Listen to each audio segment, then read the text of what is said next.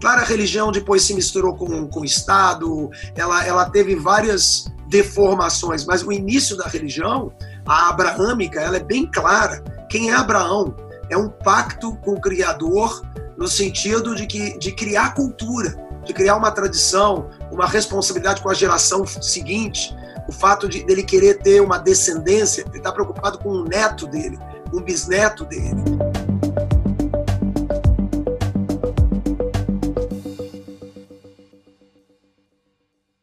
Estamos aqui no Espaço Recíproco e hoje temos a satisfação de receber o Newton Bonder. Ele é rabino, nasceu em Porto Alegre é, em 1957. É, ele é bacharel, mestre e doutor em literatura hebraica no Jewish Theological Seminary em Nova York, onde foi ordenado rabino. O interessante aqui, curioso, depois a gente vai conversar, é que ele, ele se formou em engenharia mecânica na Universidade de Columbia, em Nova York. E ele tem diversos livros. O mais famoso deles, A Alma Imoral, tem sido encenado pela atriz Clarice Nisquier, mais de 10 anos em cartaz, com um enorme sucesso. Agora tem filme, é, já foi vencedor do Prêmio Jabuti de Literatura. Então, é, Newton, muito obrigado pela presença, é uma satisfação ter você por aqui. Muito honrado também, Marcelo. Muito bem, queria é, comentar, eu sempre começo e gosto de conversar um pouquinho como você chegou até aqui. Me conta essa, essa curiosidade, essa transição da, é, da engenharia mecânica para esse, lado mais religioso, para ser rabino. O que, que, que aconteceu aí? Culpa da ditadura. Estou é, brincando, mas é, é, na verdade foi, foi um pouco assim uma época que eu vivia, que era a minha, a minha família era de engenheiros. Meu pai era engenheiro, meu, meu irmão mais velho se formou em engenharia. E o que, que aconteceu? Eu, eu, sou de um período dos anos 70 lá, que eu estava fazendo vestibular, e se entrava na sala de aula e, o, e, o, e a diretora da escola convencia todo mundo que tinha um certo nível de notas a fazer ciências exatas, ou ser medicina, ou fazer engenharia.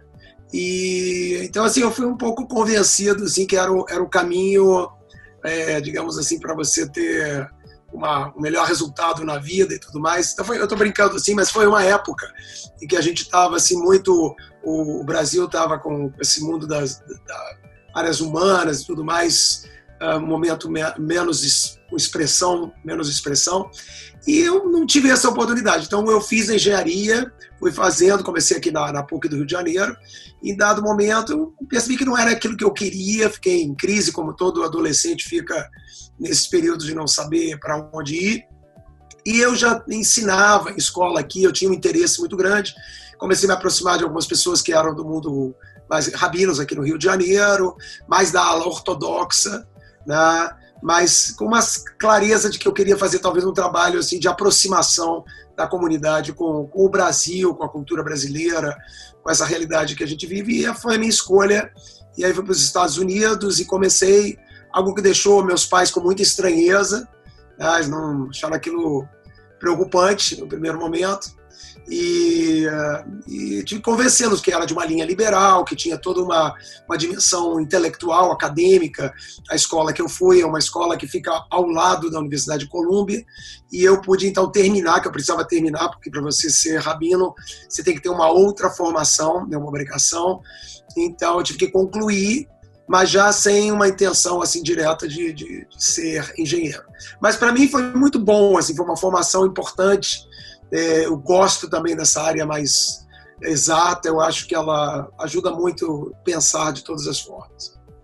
Bom, e, e indo, indo um pouco para a direção do que você comenta no teu, no teu livro, já indo para o assunto que eu acho que você gosta de falar. É, você acha, a impossibilidade de transgredir quando há tantas regras a serem cumpridas coletivamente tem que impacto psicológico sobre as pessoas? É.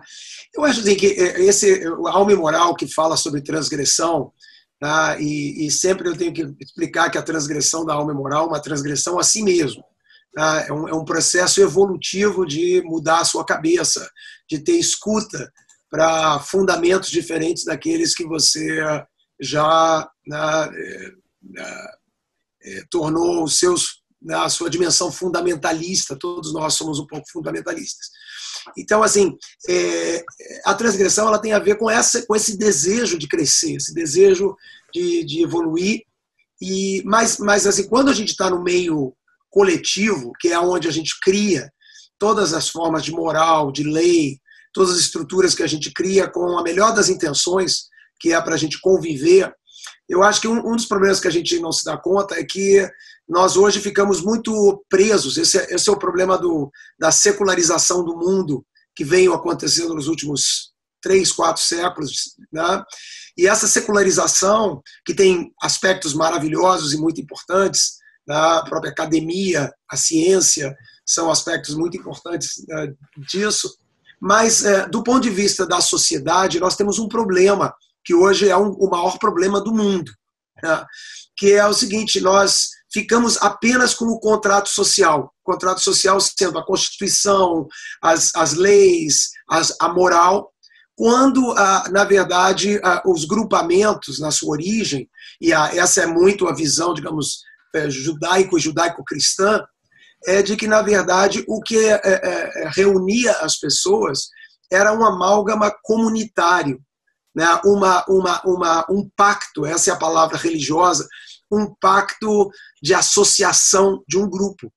E esse pacto ele é fundamental, porque é ele que faz com que você possa ser um transgressor sem você virar um personagem que é um traidor, no sentido de não ser patriota, de não ser uh, responsável com o seu grupo. Muito pelo contrário, né? um mestre, um pensador, ele tem a obrigação de fazer exatamente isso, avançar. Né? Esse é parte desse contrato social. É, mas esse contrato social nesse lugar mais comunitário. Você vê que o mundo hoje ele está tendo estranhamente um renascimento da religião. Ah, na verdade, a gente está tendo um grupo que está se tornando cada vez mais secular e um grupo que está se tornando cada vez mais religioso, o que é muito problemático, porque essas polarizações elas é, são, são complexas da gente lidar, porque são grupos que vão avançando e vão se tornando cada vez mais radicais, com menos capacidade de, de conversa.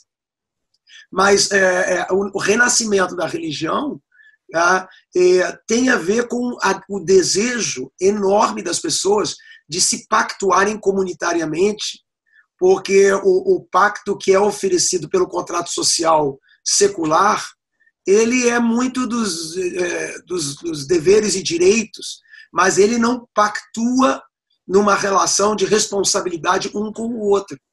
E, e, então, em todos os países isso é um problema, em países que não têm ainda, que não conseguem criar um imaginário é, né, desse, desse, grupamento, desse pacto social, isso é ainda mais grave e eu acho que nós estamos, infelizmente, nesse, nesse, nesse, nesse grupo. Né? Isso, e, e, e, nesse momento, então, justamente, é, principalmente agora, nesses tempos de, pan, de pandemia, né, é, essa religião, essa religiosidade pode trazer para esse tema da saúde mental. É, como que você está enxergando esse momento de reclusão, de é, às vezes até transgressões aí já mais para o lado perigosas. De que maneira você está enxergando esse momento tão peculiar que a gente está vivendo? Eu vejo, eu vejo a pandemia que ela está muito aguda para todos nós. Ela interrompeu nossos projetos pessoais todos, né? Então a gente está muito focado na pandemia. Eu acho que a pandemia ela vem dentro de um escopo maior, que é um problema que a humanidade está enfrentando. Então, quando a humanidade se vê hoje com um problema que é mais pontual, tá? porque é uma, uma ocorrência essa, esse vírus. Claro, existem razões talvez climáticas para o aumento do aparecimento desse tipo de fenômeno, mas é, é, isso aqui é uma coisa pontual né, que vai ser ultrapassada. Mas nós estamos vendo precariedades de, de, várias, de vários, em vários sentidos. Né? Eu sempre digo isso, que o vírus ele, ele, ele encontra o vulnerável. Né? O que é um vírus? A gente usa esse termo até para para o mundo digital, para informática. Tá? Se você tem um sistema que tem alguma vulnerabilidade, o vírus vai atacar por ali. Né? E é assim com a nossa saúde. Então, o, o vírus, ele hoje, ele é muito mais uma metáfora do, do mundo. Né? Ele, ele joga luz, ele, ele é um contraste. Quando você vai fazer um exame desse para enxergar melhor, você toma um contraste. E, e esse contraste mostrou como, como está esse mundo que avançou tanto em aspectos civilizatórios, ah, de respeito à individualidade, aos direitos humanos, mas esse mundo ele detonou, ele detonou os espaços desse pacto social, que é basicamente a família, a comunidade e a própria sociedade. Né? Então, é, é, esses vínculos hoje estão todos entregues ao Estado. Né? Não que eu queira voltar a nenhum lugar de mistura entre Estado e religião, no sentido da gestão, da administração. Mas é, é, é isso que a gente enxerga, e são processos hoje complexos, em que você vê no nosso país, por exemplo, as pessoas acorrendo a, a núcleos religiosos, que às vezes são até radicais, né? É, a núcleos religiosos, em busca de alguma coisa que elas não encontram no Estado, porque o Estado, ele não só ele não se volta à crise da família, não num lugar moral, né? mas no sentido de, se não vai ser essa família, se a família pode ser de vários gêneros, se a família pode ser uma outra família, mas que núcleo é esse que nutre a possibilidade dessa, desse, desse pacto, né? que, que é, na verdade, a fonte maior da evolução humana o ser humano se, né, se amalgamou em grupos e, e, cuidou um do outro de uma maneira diferenciada de todas as outras espécies. Apesar da gente ter uma as leis da evolução acompanharem Darwin, que é basicamente o, o, o, mundo daqueles que são os mais bem adaptados, uma seleção natural que é mais competitiva, na verdade, é, próprio Darwin sabia disso. Ele, ele escreve lá no final da sua vida, alguns acham que é por crise religiosa, mas eu acho que não. É porque a, a, alguma coisa nessa estrutura não fechava, porque o ser humano ele é cooperativo, e essa foi a razão pela qual nós, até agora, vamos ver se a gente vai continuar, é, digamos assim, como um sucesso é, evolutivo, mas nós contamos muito com esse pacto que tem a ver com, com a, as origens da religião. Claro, a religião depois se misturou com, com o Estado, ela, ela teve várias deformações, mas o início da religião, a abraâmica, ela é bem clara. Quem é Abraão? É um pacto com o Criador no sentido de, que, de criar cultura, de criar uma tradição, uma responsabilidade com a geração seguinte, o fato de dele querer ter uma descendência, ele está preocupado com o neto dele, com o bisneto dele. Né? Então, assim, não só era um pacto é, da tentativa de criar uh, um, uma sociedade pactuada né, por essa responsabilidade, mas ela era também vertical em termos das gerações. Ela era utópica. Né? Então, é, é, essa construção ela é muito importante. Ela, ela que dá o amálgama né, é, dessa, desse contrato que vira a lei. Né? Então, a lei sem isso uma lei que são só de indivíduos, ela, ela, ela perde muito da sua capacidade é, evolutiva, eu acredito. Então a gente tem um mundo hoje muito dividido, porque esses discursos eles levaram, como eu disse, um grupo a se tornar extremamente secular, cada vez mais secular, né? É, e o outro grupo que só encontra uma possibilidade de manter essas comunidades, essa relação de família, fugir das crises é, dessas áreas, é, estando é, quase que segregados em grupos que vão ficando cada vez mais fechados, etc., e com um discurso próprio. E, e isso é um problema, porque o mundo vai precisar. O tipo de solução que a gente tem, a gente está vendo a precariedade que é pedir para usarem máscara. Né? É, é, claro que a gente tem as dificuldades do Brasil, de nem todo mundo consegue ficar em casa, né, a pobreza das pessoas tudo mais, mas, mas existe uma parcela grande da população que, que, que realmente desafia. Né, mas desafia o quê? Eu ouço muitas vezes, desafia a ciência. Não é a ciência que é desafiada, é desafiado essa responsabilidade com o outro. Eu sou forte, eu sou jovem, eu já tive. Né, essa construção nacional uh, que, que infelizmente é, é presente na nossa sociedade, ela é tudo que é, não permite as evoluções que se fazem urgentes. O mundo está a, a, a, né, muito próximo de ter que acertar contas. Né? Nós estamos já no cheque especial na questão climática, na questão da sustentabilidade do planeta. E, e você não vai conseguir mudar isso só com ciência.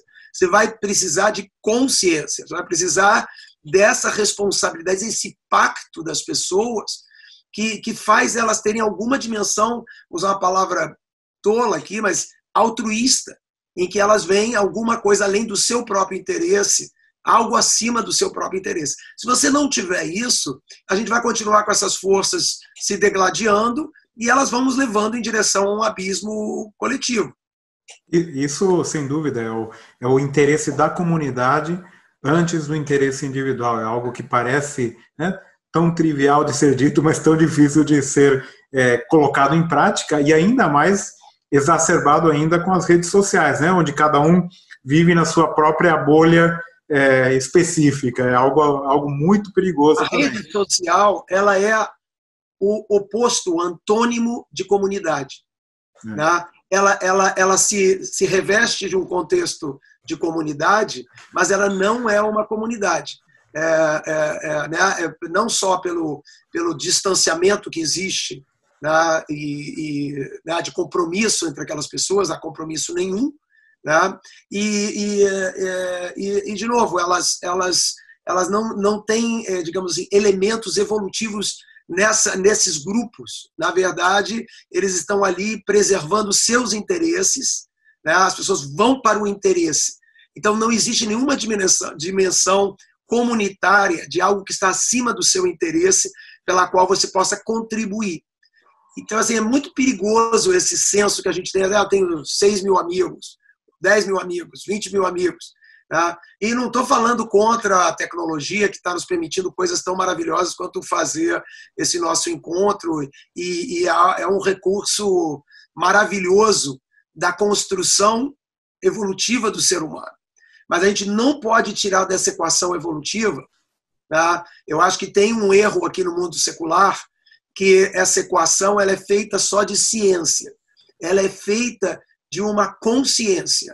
Essa consciência ela tem dimensões de empatia, de simpatia, de agregação uh, comunitária que, que são fundamentais para você ter a racionalidade. Veja o que aconteceu na pandemia. O que é mais impressionante na pandemia é a capacidade de grupos enormes acompanharem a irracionalidade.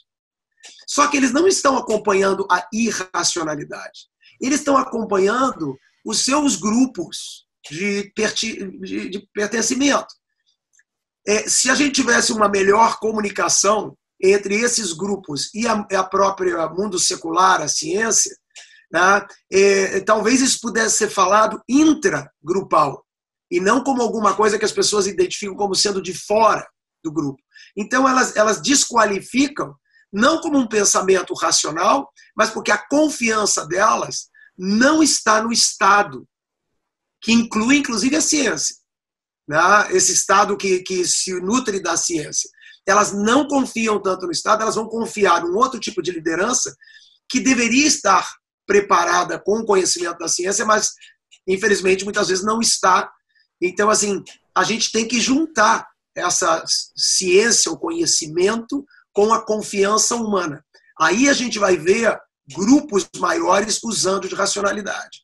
Então, na pandemia a gente viu isso e a gente está vendo em um plano ainda muito mais grave a incapacidade da gente ter as pessoas aderindo a algo que é óbvio, que é para o bem comum, que é salvar o planeta de, de fenômenos que vão ser gravíssimos já estão ocorrendo. É, mas isso realmente a gente vê muitas questões aí com essa é, é, a, o comportamento de grupo, ele em geral é bastante complexo e difícil de entender. Eu vou mudar um pouco o, o caminho para uma curiosidade que eu tenho. Né? Na, na, na, ciência, por exemplo, é muito comum que, um, por exemplo, uma pessoa que faz boa ciência e tal é bem visto pelos colegas, mas aí começa a fazer divulgação científica, vira, sei lá, escreve um livro e vira um best-seller, é, começa a ser mal visto pelo grupo, né, digamos assim, definido. Tive essa curiosidade, você, ao escrever, ao se aproximar mais do público, é, mais geral, é, como isso foi como isso foi visto aí na comunidade dos rabinos? Isso é algo que que, que, que digamos assim, você teve alguma dificuldade? Como como que é essa questão?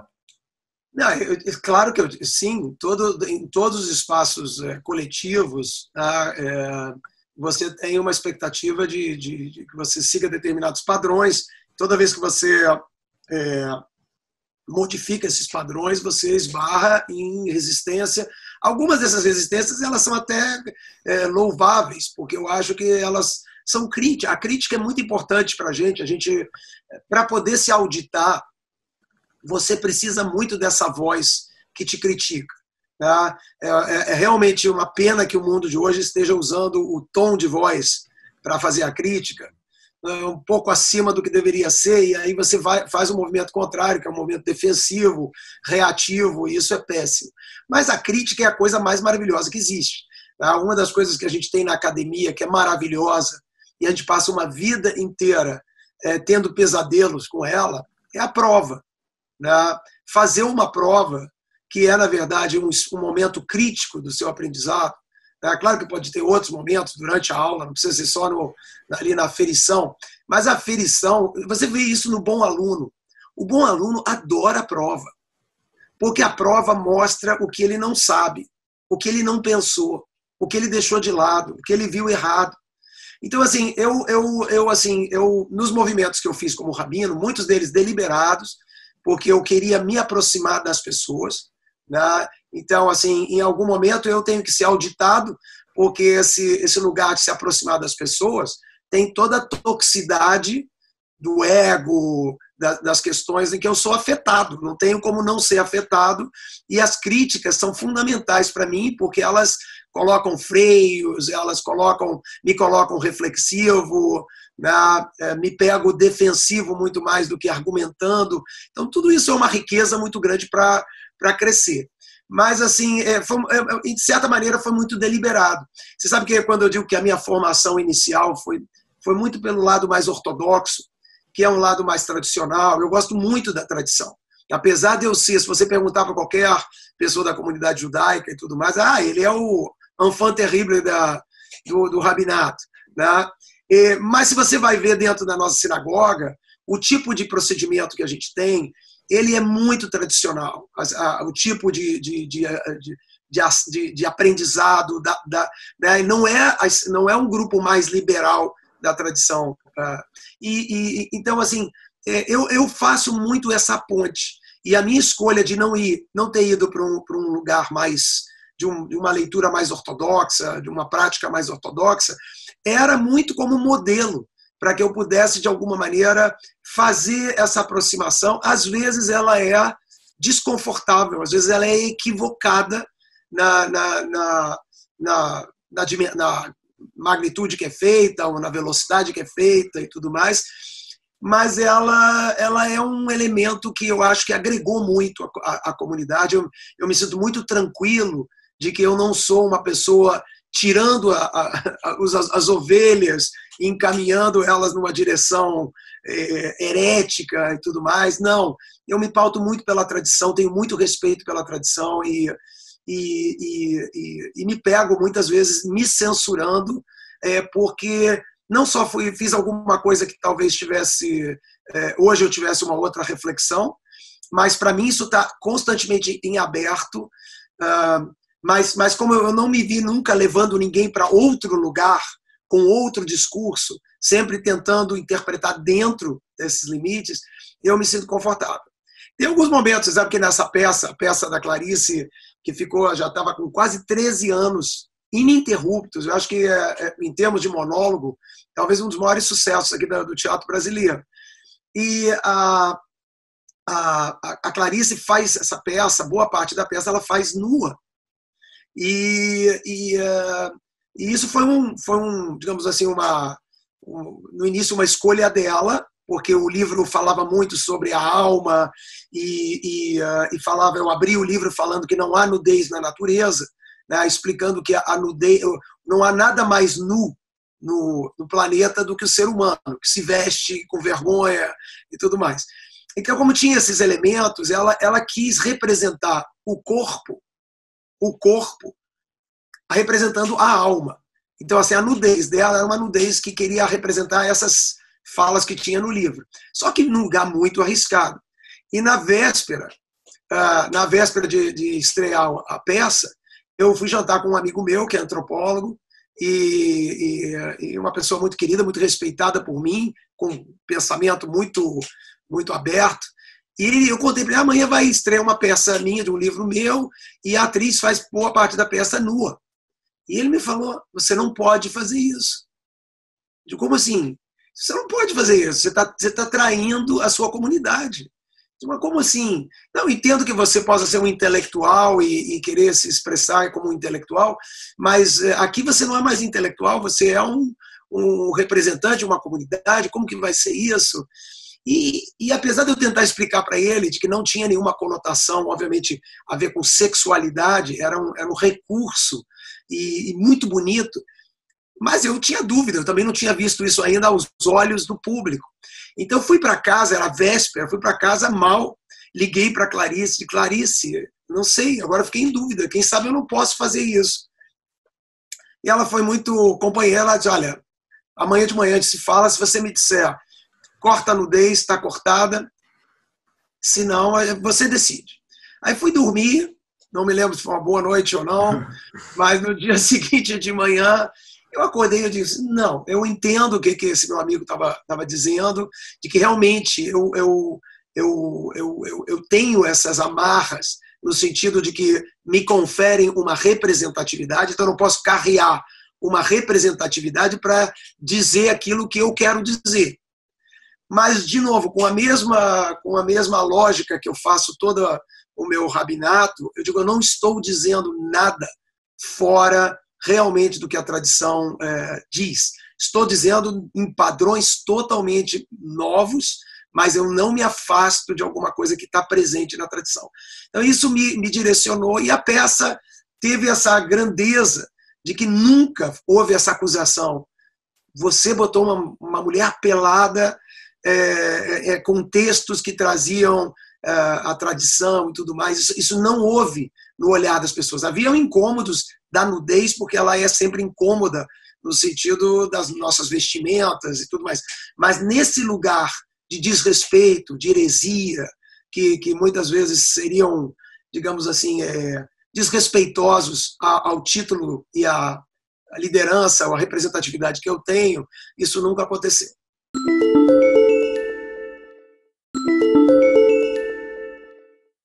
Mas eu, Bom, e ao mesmo tempo você consegue, além do, do, do, da sua própria comunidade, às vezes atingir muita gente de fora, né? Eu estava aqui pesquisando antes de fazer a entrevista, eu, eu não sei se é verdade ou não, mas eu li aqui que em algum canto que é, parece que a, Madonna teria conhecido a Cabala através do teu texto. É verdade isso ou, ou não? É verdade. Na verdade, um livro que eu escrevi é, tem 30 anos esse livro, né, mais de 30 anos, tem 35 anos quase, que é a Cabala do Dinheiro, e que era um livro, eram livros que falavam mais sobre o sistema da Cabala. Eu uso muito mais essa dimensão sistêmica, que eu acho muito linda, muito rica. E, e o livro foi publicado nos Estados Unidos. E a personal da Madonna é, era, um, era, um, era um brasileiro, personal dela e ele deu de presente de aniversário para ela o, o, livro. Isso era antes dela ter qualquer aproximação com esse interesse dela com Kabbalah Center, né, os interesses dela com Kabbalah, e ela leu esse livro. E isso saiu no New Yorker, quando em algum momento eles fizeram alguma reportagem sobre como Hollywood estava, né, a Califórnia estava assim envolvida com Kabbalah, eu me lembro que isso apareceu como ah, um rabino brasileiro que deram um livro, etc. Então, tá lá. Legal. Então, chega, chega a públicos diferentes. Bom, aqui a gente tem um quadro que é arqueologia acadêmica. Você me mandou uma foto é, que, que representa alguma coisa para você. O que, que é aquele momento que você me enviou?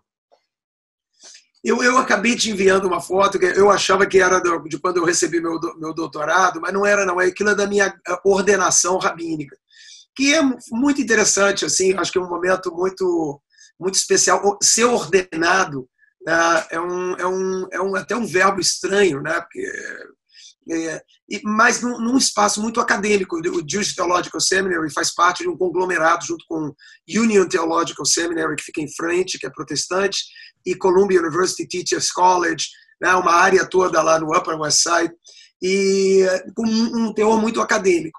E para mim, brasileiro, tudo mais, assim, é, foi um momento muito especial de usar, né, é, aquela foto já não tem mais, porque era o segundo ou terceiro momento, mas no momento em que você usa os paramentos todos, né, e nos Estados Unidos eles têm, aqui no Brasil a gente também tem, mas né, eles fazem disso uma coisa, um culto muito grande, um rito muito grande. Então, parecia um sonho aquilo tudo para mim, assim, é, e, e, uma sensação de muita responsabilidade, porque o, o título que vem é, quando você ganha o diploma de rabino, né, que vem exatamente como um diploma de, né, de, de, formação, ele diz, é, em inglês diz Teacher and Preacher in Israel, né, que significa que você é, o, é o, um professor e, e pregador. palavreador, pregador, pregador. Né, pregador em Israel. E aquilo parecia assim para mim, assim, tipo assim, vai lá, cara, faz, faz alguma coisa. Bom, eu queria que agora você indicasse um livro, não vale ser os seus, um livro que te marcou, um livro que você está lendo, qualquer indicação aqui para o nosso público. É, é, o que, que eu estou lendo? Eu estou lendo uma coisa assim que, que para mim está sendo assim um, uma coisa, uma chave de repensamentos assim, que é o, a, a história da vida privada, que porque eu estou escrevendo, né, eu estou agora fazendo, me metendo fazer uma série de sete livros e estou fazendo um trabalho sobre sexualidade. Então, estou revisitando assim vários conceitos do passado sobre sexualidade. Então, é, é um livro riquíssimo, né? São vários volumes e é muito interessante para você conhecer a história, né? É uma leitura muito diferenciada da história, assim, e chega muito perto. Então, eu recomendo assim como formação, é, assim como os livros do Yuval Harari são livros que trazem uma formação assim mais quase que novelesca para o mundo da, da evolução. Eu acho que a história da sociedade nesse, nesse livro é maravilhoso. Mas, mas leitura, eu estava lendo uh, uma pessoa que eu amo, que é um amigo querido, um escritor israelense, que é o Edgar Keret. Uh, tá lendo, acabei de ler um livro dele que é, só tem em inglês, eu acho que não tem em português ainda, que é o é, Fly Already. Né? Mas quem não leu ele ainda, recomendo Sete Anos Bons, que existem aqui, eu acho que é da Rouco, e uh, é um livro uh, maravilhoso, são contos pequenos, mas é muito universal, muito bonito, muito profundo. Muito bom. E agora a gente vai para um ping-pong rapidinho, para finalizar. É, eu queria que você me contasse como aqui a gente fala um pouco de, da, da educação e tal. Qual que, o que, que vem, vem à tua cabeça, a melhor lembrança sua da graduação? da escola, da escola, assim, eu, é engraçado, assim, da minha formação, eu devo muito a um professor, né, porque eu, eu relatei um pouquinho da minha confusão de achar como eu queria me manifestar como profissão, mas teve um professor que era um professor de português, né, é, chamava o professor Márcio, e ele, ele, ele passou, é, ele foi professor vários anos, e ele quase que não dava matéria de português, ele fazia só escrever. Ele achava que assim a produzir nas pessoas a capacidade de usar o português, não de aprender o português, era fundamental. E eu devo a ele uh, ser escritor, que é, que é base, uh, né, do, acho que do meu rabinato também, né, tanto a leitura quanto saber escrever ou a palavra. Mas eu devo a essa pessoa que foi um traidor. Ele foi um transgressor da escola que esperava que eu aprendesse o português. Uhum. Algumas coisas eu tenho que, às vezes, reaprender, porque eu não aprendi direito, que ele deu ênfase mais a outras. Mas esse lugar de, de ousadia com a língua, na, é, na, na, na capacidade de, de, expressar uma ideia, mais do que no, no acerto gramatical. Né? Eu achei isso assim uma coisa de uma, de uma capacidade formadora impressionante. E, a pior lembrança da graduação? Que momento te marcou negativamente? Ah, eu acho que Eu acho que é sempre a, a pressão, né? A pressão. É, eu acho que assim é, é, é parte da, da, vida, né? Eu acho que assim é aquela coisa do, do não ter preparado, né? Eu acho que assim aquela coisa de chegar assim é, na sala de aula e não estar tá preparado. Né? Isso, isso, isso me acompanhou até, obviamente, eu acho que isso faz parte da vida. Às vezes você, você sou levado até hoje a uma situação de ter que falar em público e é muito diferente quando você tem o tempo, a qualidade e tudo mais, e, e você é, acaba expressando isso. Quando você confia demais né, na sua capacidade lá de improviso, né, quando ela sai bem, você, você ganha lá um. Se sente muito bem da, da sua. Mas quando ela vai mal, você fica bastante. Você fica bastante incomodado, né? se lembrando de que você não fez o dever direito e tudo mais. Então, eu acho que eu tenho essa, essa lembrança também formadora, né? mas eram, eram os piores momentos da escola, aquele lugar que você queria fugir, e ele, e ele continha algum nível de vergonha. Né? É, é, é, é interessante, acho que essa, essa vergonha da escola não é a vergonha de não saber, é a vergonha de fingir que sabe. E e você que já circulou aí por vários lugares do mundo, um campus dos sonhos. Se você tivesse que agora ir para um pós-doutorado, para um, um, sabático, onde que você gostaria de ir? É, é, eu, eu acho que hoje eu gostaria muito de, de ir para o Oriente. Né? Eu acho que a minha formação ela é toda muito ocidental. Tive a oportunidade de morar em Nova York seis anos. Na, é, meus filhos estudam hoje muito na Europa. Tenho um filho que está em Berlim. É, tenho, eu vou viajo muito, tenho muito acesso a esse mundo, dou aulas é, muitas vezes na Europa também, é, mas assim vejo que eu eu vivo no, no lado a um lado oculto da, da Lua aqui para mim e eu acho que seria extremamente interessante mergulhar um pouquinho mais e conhecer um outro olhar assim, não só porque o, esse Oriente está se impondo uh, e, e, de maneira muito interessante uh, ao mundo. O século XXI vai trazer essa, essa mudança de muitas referências, eixos de referência, mas eu não estou falando desse lugar pragmático, não. Eu gostaria mesmo de, de olhar essas, essas culturas e tudo mais, conhecê-las um pouco mais a fundo. Eu, eu iria, num próximo sabático, eu iria uh, para algum lugar desses, para a Coreia. A China, para a Coreia. Ah, ah. Muito bom. É, e um, um intelectual é brasileiro que você realmente respeita? Eu sei que é sempre uma situação meio uma saia justa, mas alguém, uma personalidade que você admire? É que a gente pensa sempre intelectual, a gente, tá, a gente vai para o mundo mais acadêmico, mas é, ah, eu, eu, para mim assim é mais da Fernando Pessoa, um, um pensador assim que para mim é, é né, através de do, do, poema, através do, né, eu acho que é uma maneira de pensar muito, muito livre, muito criativa, muito artística. Né? Muito bom. Bom, e para finalizar, eu quero que você me conte alguma habilidade sua que não está no seu currículo. Ela até meio que entrou, que era pegar onda. Né? Eu sou gaúcho. eu sou gaúcho e quando cheguei aqui no Rio, nós fomos morar muito próximos da praia e eu voltava do colégio e, uh, e uh, meus pais trabalhavam, não tinha ninguém em casa.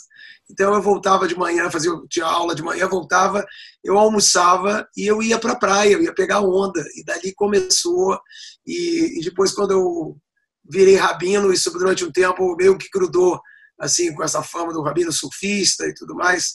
Mas é, era mais. Eu brinco com alguns amigos meus que achavam alguns rabinos né, nos Estados Unidos e outros lugares que brincavam com ah, você é surfista. Mas se eu estivesse morando num lugar que tem neve, eu seria esquiador. Eu sou surfista porque eu morava do lado da praia e eu ia, eu ia para lá. Então, e, mas você, você é o gaúcho mais, com mais sotaque carioca que eu já vi. Eu também cheguei esquiando, como você, você com seis anos. Mas aqui no Rio de Janeiro, qualquer lugar que eu fale, as pessoas, você não é daqui, né? as pessoas identificam, porque o, o carioca é muito é, é, muito forte, assim, o, o, o, sotaque carioca, e eles detectam. Eles me acusam de gaúcho três ou quatro frases.